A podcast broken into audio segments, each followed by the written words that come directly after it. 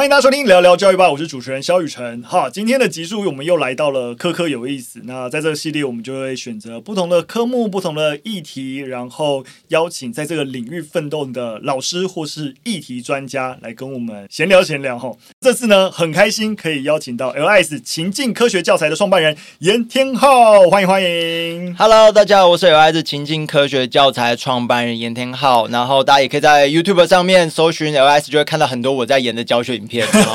对，没错。简单跟大家介绍的话，我们几乎可以说，如果我们台湾霸在社会领域算是称霸中小学，LIS 就是在自然科学领域称霸中小学。嗯可以这样说啊，对，不对？我觉得可以，就是走在路上，有时候会有小朋友，就是哎，你是不是影片里面的那个？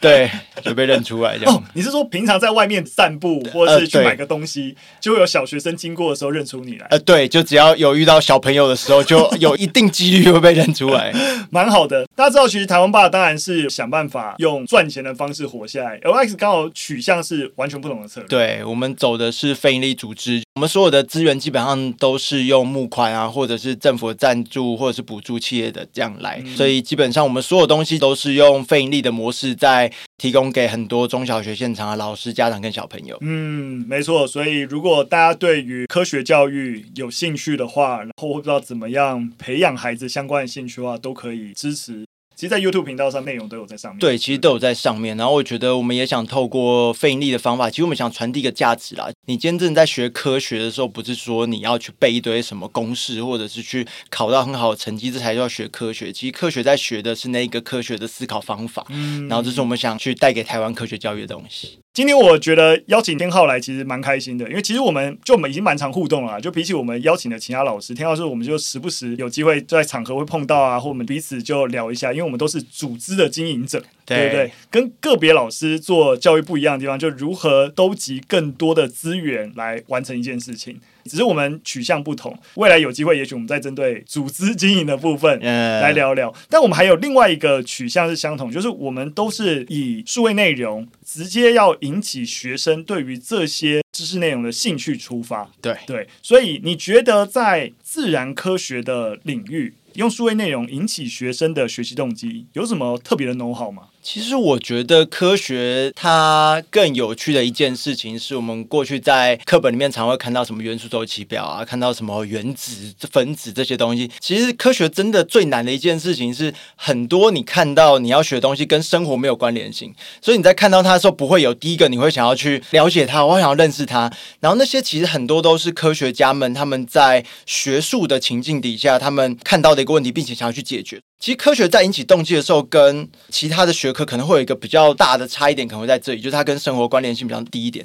所以其实我们在做的时候，我们很常用一个东西，就是故事。我觉得这也是台湾爸爸常常在用的一个模式，就是我们透过故事的方法，让孩子带到那个情境里面。其实在这个情境里面，小朋友会因为这个故事，于是他们可能有一些角色的扮演，或者他们把自己带入到影片那个主角。在这个影片里面，小朋友就会产生好奇心，就对，哎，如果我是主角的话，那我面对到这个问题，我该怎么解决？哎，对，那有哪些科学方法可以帮助解决这件事情，所以我觉得这是我们自己在做科学教育里面，我们觉得我们在做的比较特别一点点的地方。嗯，没错。所以今天当然就找天浩一起来聊啦。那我们一样有三则新闻跟科学教育有关系的，那我们也来听听天浩怎么看这件事情，然后也希望让大家对于整个科学教育有进一步的了解。那我们就来看第一则新闻。这则新闻不算是新闻啦，算是旧闻啊，但这算是一个这几年的趋势，就在 TIMSS 的调查，就是台湾学生在这几年，我想他的那个就是在数学跟科学成绩。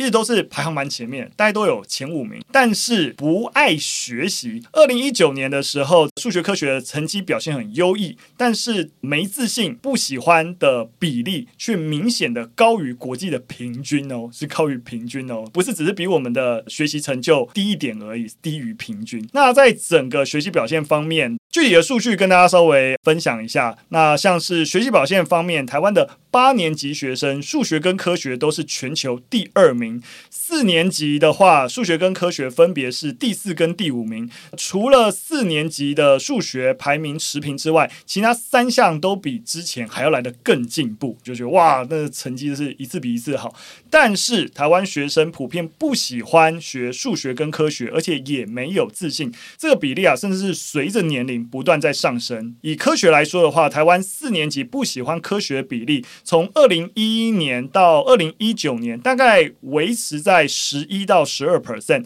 但是到了八年级却急速提升到了三十 percent。那国际平均是二十 percent，就是哇，那个比例上升的速度其实是很快的。而且，台湾八年级学生认为科学没有价值的百分比竟然高达四十五趴，也是高于国际平均。国际平均只有二十二趴。那按照这个调查的一个整体来看呢、也发现说，学生学习科学的兴趣其实和老师是否重视做实验跟探究活动，其实是成正相关的。如果你越常做实验，通常学生对于科学学习的兴趣也是越高的。那在八年级尤其明显。天佑，你怎么看这个统计结果？其实我觉得这一个啊、统计结果里面，我觉得最有趣的应该是四年级其实跟国际平均相当，但是到八年级的时候却会变成是远远低于国际平均。记得没有错，其实如果我们用另外一个叫做喜欢科学的这个参数来看的话，我们台湾喜欢科学在国中八年级的比例是世界排名倒数第三。那这件事情很有趣，是我们就再去探讨一个很有趣的问题嘛，那就是到底小四从跟国际平均差不多到国中八年级的时候，到底中间发生什么事情？嗯、那回到台湾教育体制，其实我们小朋友开始会接触到科学的时候，基本上在小学三年级，在小一、小二都还没有科学，就是你知道，就是生活课。到小三开始接触科学之后，他会可能会开始从学，你知道，就是植物啊、种绿豆啊这些东西，然后开始到小四、小五，然后最后到国中。而这一段我们就在看，那中间小四到国八这段发生什么事情？我们好，我们先去拆解，应该说我们先去拆解第一个问题，叫做。是什么东西决定了你喜欢或者是不喜欢？因为这个问题其实我们花很多时间去探讨。嗯，后来我们就在猜哦，第一个当然是啊、呃、一些家人的陪伴，他们有没有带你平常去做一些什么活动，这会影响到你对科学的喜好。家长平常跟你看什么东西，然后再来就是，哎，你平常在学校里面的课，很多时候我们在学习的时候都可能会是我喜欢这个老师，所以我很喜欢这堂课；我不喜欢这老师，我就不喜欢这堂课。这些因素从家庭，然后到他平常看的东西，到他在学校里面影响到他对于。学科学这件事情的喜好，嗯，其中一个我觉得里面影响性又最大，其实是在学校里面学科学的那段历程，嗯，因为很多小朋友我们就发现是，他觉得他不喜欢学科学，是因为我反正我考不好啊，我成绩也也不好啊，老师上课我也听不懂，所以我应该不擅长，我不喜欢，我很讨厌，老师讲的我都答不出来。我们就要开始回头去看另外一件事情，最大的议题应该在于国中小这一段的科学师资在课程上面的内容，导致小朋友有这么大的转变。再往下，那为什么又会发生这件事情？我们开始去做很多的调查。以国中来讲，其实国中最卡的就是我们讲的，可能有需要考试，有需要升学。其实科学最难的是到国中有一些抽象的概念。嗯，你想象一件事情。现在有一阵风吹在你身上，而这阵风是很多很多的原子打在你身上。很多小朋友就很很多的原子，哪里有原子？我看不到，我什么都看不到。你想象一件事情，现在这个东西会掉下来，因为有万有引力在拉着它。哪里有力？它没有被碰到啊！就这些很抽象的东西，于是小朋友很多在这边就崩溃。一个是我听不懂。然后，但老师又必须得教完，在这两个之下，学生就崩溃了。在国小也很有趣一件事情，我们就去看，哎，那国小应该比较没有升学压力吧？应该大家都会比较喜欢，可能有很多实验可以做。其实我们发现一件事情，全台湾国小的自然老师有七成都不是自然课背景。没错。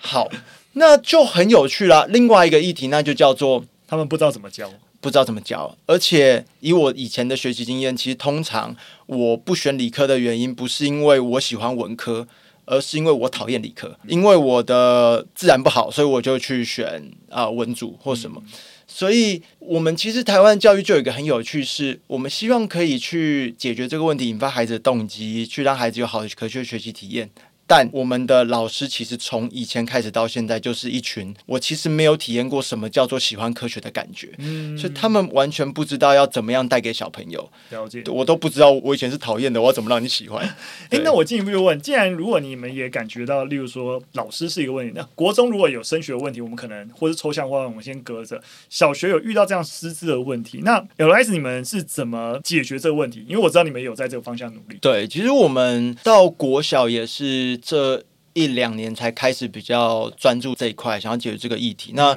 我觉得我们主要的方向比较偏向是我们透过教材的形式，嗯，因为我们大概在观察很多老师，尤其是非本科，其实他们在带的时候会需要很多的上网查很多资料，会需要电子书，然后去用电子书的架构去上，因为他们不知道要从哪边开始解构起，所以就依照例如说某些老师设计出来架构就照着上，嗯，然后在这样的状况底下，其实就会遇到一个问题，就是。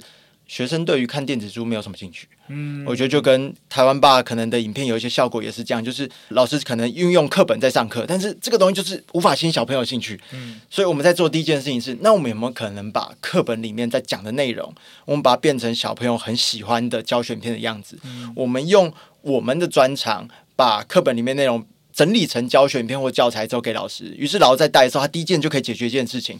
我不知道怎么让孩子对科学有兴趣，但 LS 可以。所以那先放影片再说。对，我先用 LS 影片让孩子对科学有兴趣。好，所以第一件事情我就把体验创造出来。然后第二个东西我们在解决的是，老师还是要把课堂里面内容教完。嗯。所以这时候我们接下来设计的就是，那在这个影片背后，我们的学习单、嗯、我们的教具，然后我们的呃课程的教案，你不会教，照着我给你的提示教就好了。对。然后这些东西，其实我们也希望做一件事情，是我们最不期待，其实是老师一直按照我们的内容教，因为其实真的最了解教学现场是那些老师。但我们希望可以给老师一个起头点，那个起头点就是至少先跟着之后，才可以再发展成自己的一套。对，就是我们至少先给一个基础的一套，就至少在这个框架底下，我们去教学现场测过，大部分的小朋友都是可以喜欢、嗯、可以讨论的。然后老师就可以再依据可能呃教学现场状况再去做一点调整。我们自己定位了，有点像课程的原物料供应商，嗯，就是我们在提供的是大量的原物料，然后老师可以在课堂上去拼凑，然后这这些原物料有一个有趣的点就是。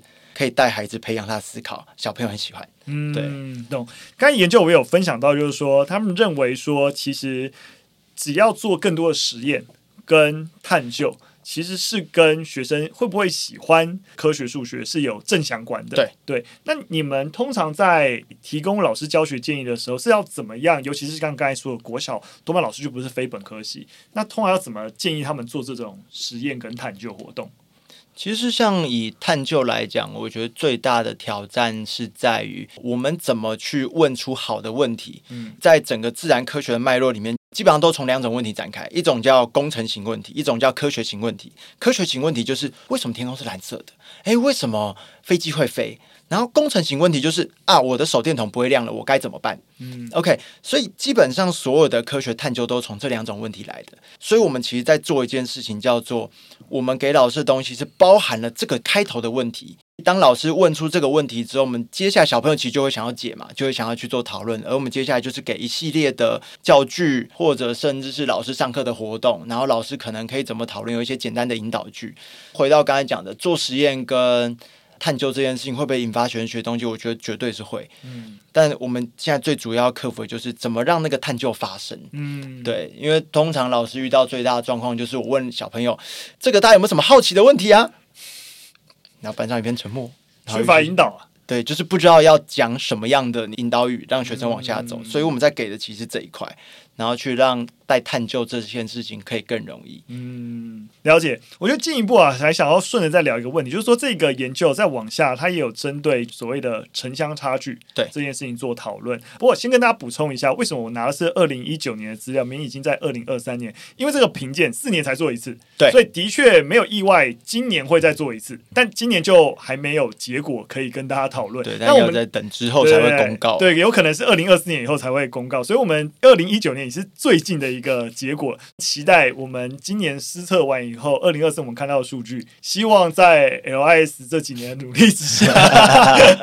这个抽样施测的结果能够在小朋友喜不喜欢、有没有信心这件事情显著提升，显著提升，显著提升。呃，另外一部分提到，就是说有一个可以算好消息吧，就是说在这个调查结果也显示啊，就是说台湾在数学跟科学的城乡差距其实是有不是幅度很大，但有微幅缩小的趋势。当然有学者分析觉得说，哎，这个可能主要原因是因为乡村的进步幅度。比都市还大，所以两者差距拉近了。这样是不是说明在科学教育领域，我们其实在整个乡村地区的一个资源，诶，可能是相对比较多的？那是不是能够证明，就是说，诶，我们在乡村地区关于科学教育，其实在现阶段耕耘是有成果的？其实我觉得这几年在看，因为我也是之前当过像科技部的科普计划副审委员。政府其实投入真的非常多的资源在去带偏乡的科普啊，或者是科学教育等等，所以我觉得其实这一块的确是有一部分，但包含无论是 LI 在做努力，或很多的数位学习这一块，其实也在这一段时间慢慢的变多。我觉得可以很明显看到是，光是像其实像 LIS，我们就有很多的偏乡老师跟我们 feedback，是。他原本以前不知道怎么上，然后甚至是因为可能他们的学校比较偏一点，所以其实他们要来参加研习也都不是那么容易。嗯、然后也因为 LI 教材动到课堂里面之后，小朋友他从不想回来上课，然后到回来到教室里面上课，甚至还有一个是。国中的老师吧，他那时候在我去花莲分享，然后他就跟我分享一件事情是，是他教书教了好几年，但是他一直每一年教到国三的某一个单元的时候，就重力反重力，学生通通都挂掉。然后他那一年好不容易带到一个他很喜欢的班，然后他不想让这个班在他的手上又再度挂掉，所以他花了很多时间去上网找资料，因为他一直在思考是不是他自己不会教。然后他找到了 LIS 的内容之后，然后用在他的课堂上面。然后那一年是他第一次小朋友没有在那个班上挂掉。嗯，其实我觉得在这段时间挂掉的意思是睡着，对不对？对，就是从那个时候开始就是放弃，就我学不会了，我上课就飞到，然后我就是不管这一科我就。不学了，所以我觉得其实在这段时间有很多的我说数位学习的资源或线上资源，其实开始慢慢出来，所以这些我会说偏向的老师或者是这些偏向小朋友开始有了更多资源可以去做使用。然后我觉得无论是 LIS 或台湾吧，其实我觉得都在扮演一个这样的角色是。我们不只给了资源，而这资源是小朋友会很喜欢的内容，然后可以让很多老师去带着孩子去认识这个领域。所以我觉得这一些种种，我觉得一定都是对于整个台湾科学教育的城乡资源缩短是有帮助。但当然还是有一段距离要走了，对。但我觉得这一个东西至少是个好迹象。嗯，好，感谢廷浩的分享。那我们大家可以看出来，我们在小学端这些努力。因为我们比较解决不了的是刚才你讲的国中进入到比较抽象，学生挫折感很高，又要考试，这件事情是我们有点暂时无解。其实我觉得也不一定，我会说以前在很抽象的时候，其实很多的教学者或老师，其实为了解决抽象的问题，他们可以利用，例如说黑板或以前 PHET，或者甚至是你知道，我就在课堂上做实验等等。但这些其实都还有一些局限性在，因为要想象那个抽象的模型，你用黑板。然后一些模拟软体还可以到有一些实验，但也看不到细节微观的世界。嗯、到这几年，我觉得 LIS 在这一段里面扮演了一个角色是长这样，叫做当我们今天有了数位工具的时候，学生原本需要去想象这一个世界长什么样子，科学的微观世界长什么样子，它变成他不用想象了，因为动画直接就做出来了。所以从原本学生要去想象抽象的概念或理解，到现在他是直接有一个模型的，有一个画面可以让他直接去连接。哦，原来就是这样子。所以我觉得小朋友不能理解抽象科学概念，其实从以前到现在一直都存在着。只是我觉得到现在，因为我会说数位内容的发展，其实可以让很多去理解这些抽象概念门槛变低。所以。我觉得这一点是 LIS 影片现在大概全台湾有八成的国中有老师在用的背后原因，有一部分也是来自于这样，就是哦，这个动画好清楚，小朋友就一看马上就理解了。嗯，然后再来另外一块，我觉得是。学习动机吧，我们就是看着课本里面的这些，你知道元素周期表或什么，然后因为台湾的课本就只有很薄的几页，然后但也因为各种的框架的原因，所以变成是课本里面只能够去写这一个科学概念长什么样子。嗯。但没有办法去写它的来龙去脉。而这个东西其实对小朋友而言，或对老师在上课而言，就是我为什么突然要开始学这个章节？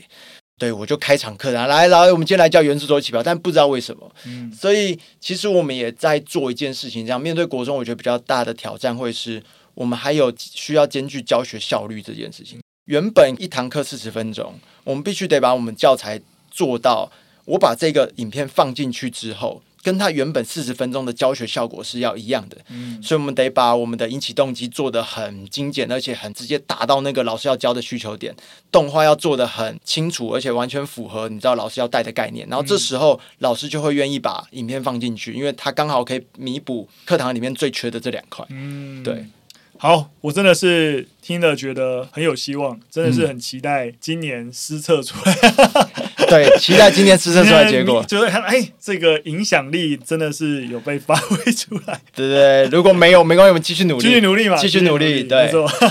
好，我们进入第二篇新闻。这是今年年初啊，其实应该算是在立法院啊就开始有一些讨论跟担心的啦，就是。我们台湾的 STEM 领域的学生在十年内少了八万人。那这一个少，其实当然核心跟少子化其实是有关系的。我们在一零一年的时候，大概总体大专院校相关的 STEM 就是 STEM 教育的学生大概有四六万多人。到了一一年学年的时候，只剩下三十八万多人。那你看，也许是因为少子化，那总体影响嘛。以比例来说呢，比例竟然也下降了。在全体的大学生人数，过去相关科系的学生比例大概在三四趴，在一一年也减少到三十二趴。所以这也是让大家蛮担忧的，甚至例如说在立法院，甚至担心说啊，那会不会当我们相关的一些半导体产业需要这么多这样人才，但我们培养这些人才的数量又不足，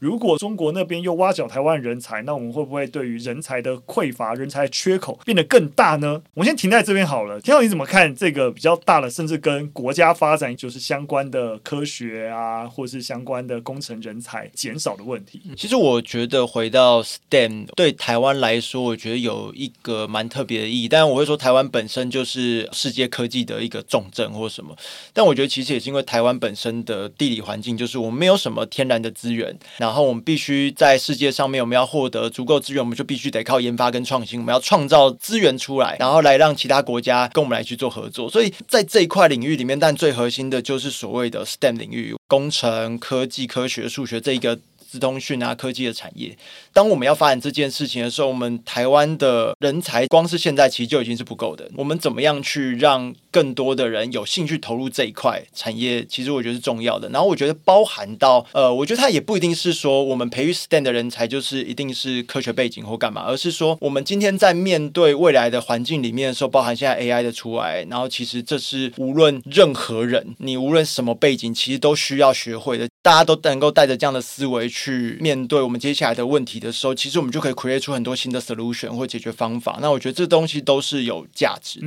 天浩讲的的确也是现阶段，也许我们在思考整件事情比较有方向。目前针对这个趋势，也有蛮多大学的校长啊等等表示，在大学这个领域啊，现阶段比较推的就是跨领域的人才培育，跟天浩刚刚讲的其实是雷同。也就是说，我们并不是真的就是还是一样像过去把文法商哦这个学类，你就跟整个 STEM 教育无关。甚至你也会发现，就是说我们现在也越来越少讲 STEM 教育了。是讲 STEAM 教育，就多了一个 A，就是 S T E M 啊，E 后面再多一个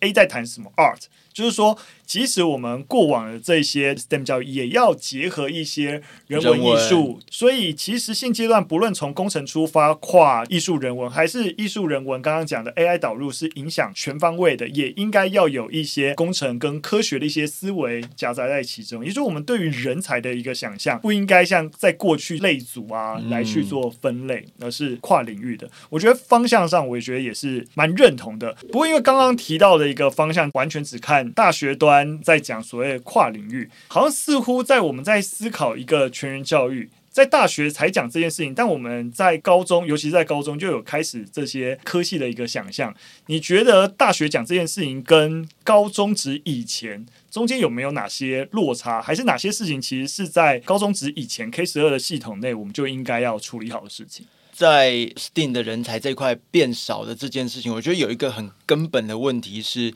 你会决定你要不要走入 STEM 相关领域，那个不会是你在大学你才决定这件事情，你在高一升高二选类组的时候，你就已经决定了这件事情。再往前回推，其实真的会让你去选择你要走文组还理组的时候，其实那又回到你国小跟国中的时候，你觉得科学是一个什么样的，或者是理组是一个怎么样的感觉？所以其实到大学在做的时候，其实我们还是只能做一件事情，叫做亡羊补牢。亡羊补牢就是现在理工科人才不够，然后把其他的各个科系就全部都塞过去，你就多跨一点点。但我觉得在面对未来的时代，其实就像刚才提到的，就是没有一个是一定分科的，它最后会是整合在一起的。所以。当我们今天在过去旧有的教育体系里面，我们培养的是一群我讨厌理，我喜欢文，或因为我喜欢什么，所以我就选什么的时候，其实这个到最后就会是有些东西因为我讨厌，所以我就不要了。但出了社会或者是 STEM 来说，或未来世界，其实都不是这个样子。其实会回到是我们在国中、国小，甚至是我们高中，我们怎么让孩子去对每一个科目都有兴趣？嗯，你未来在选文组或理组的时候，那个东西是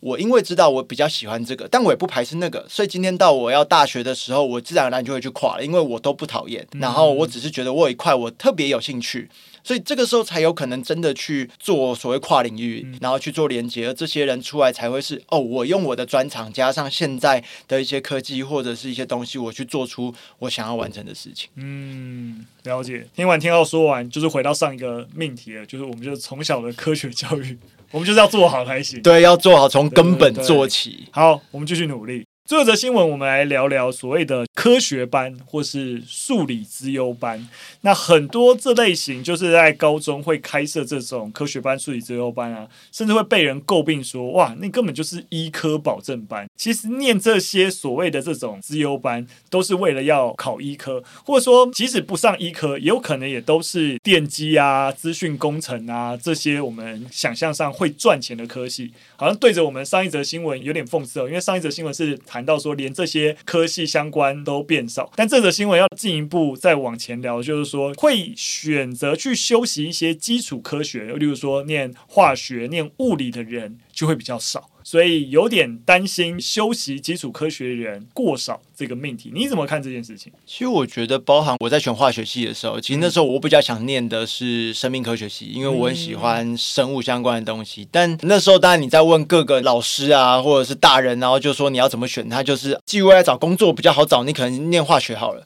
然后于是就选了。回到刚刚这个命题里面，会发现是哦，当大家都去选择某些特别的科技，例如说医科或者是电机的时候。我其实也在思考，是我们的孩子或许他也不知道他念什么，但是社会的价值观觉得我就是应该要去做某些东西，所以我就去选择。反而在这个框架里面，我觉得某种程度上是社会大家对于。不同科系，我说观点不一样，然后甚至我会说，我们以前在求学的阶段的时候，对于所有的科目，包含我自己对于化学的科目的理解，其实都很仅止于课本上那些知识。所以，当我今天在选科系的时候啊，我也没有其他判断标准，也没有特别的喜好，那我就是去选大家觉得赚钱科系。刚刚这样听起来好像有一种就是赚钱跟所谓的那种实用鄙视链。因为像你刚才讲，就比起生命科学、化学又更实用一点。那比起化学，因为这就是觉得，因为念化学跟物理的太少，哎，化工好像又实用一点。那比起化工，电机又更实用一点。对，就是大家有一种哦，